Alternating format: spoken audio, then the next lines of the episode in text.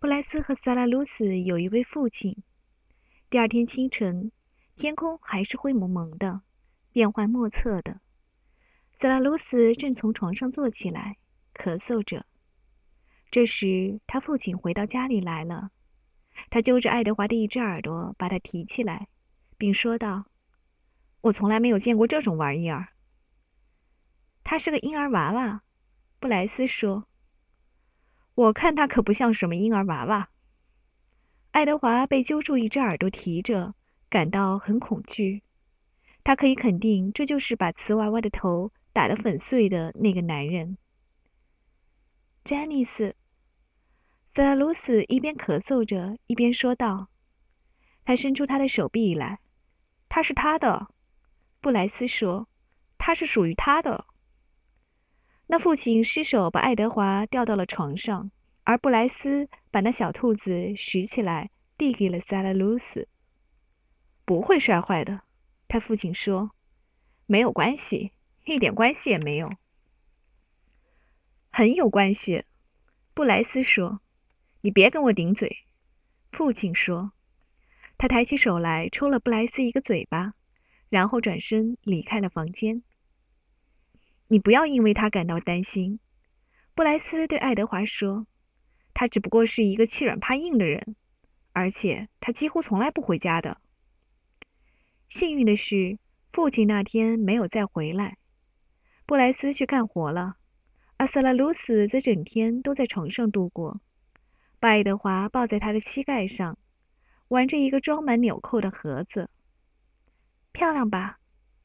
他把纽扣在床上排成一排，并把它们摆成不同的形式，对爱德华说：“有时，当他咳嗽的特别厉害时，他把爱德华抓得特别紧，以致爱德华怀疑自己会被分成两半。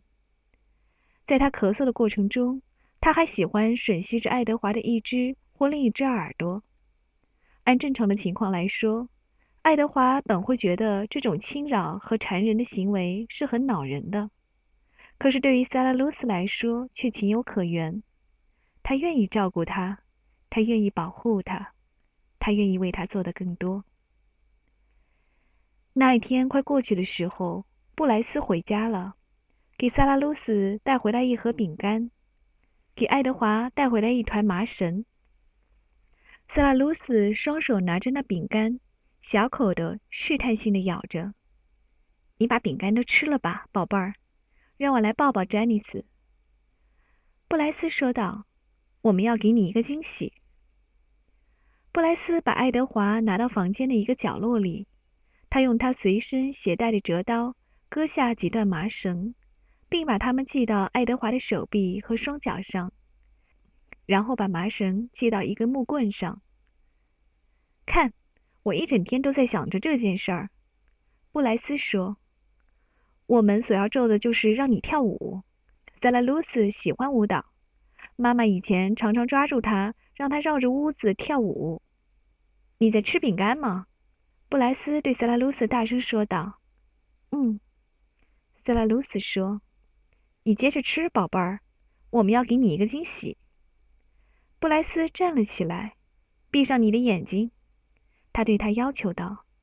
他把爱德华拿到床上，然后说：“好了，现在你可以把眼睛睁开了。”塞拉鲁斯睁开了眼睛。跳舞吧，詹妮斯，布莱斯说。布莱斯于是一只手用木棍移动着那绳子，使爱德华手舞足蹈，左摇右晃起来。在舞蹈的同时，他用他的另一只手拿着口琴，吹着一支轻快而活泼的曲子。萨拉鲁斯大笑起来，他笑到开始咳嗽起来。布莱斯于是放下爱德华，把塞拉鲁斯抱到他的膝盖上，摇着他并揉着他的背。“你要呼吸点新鲜空气吗？”他问他道，“让我们离开这味道难闻的屋子吧，好吗？”布莱斯把他的妹妹带到外面去，他把爱德华丢在床上躺着。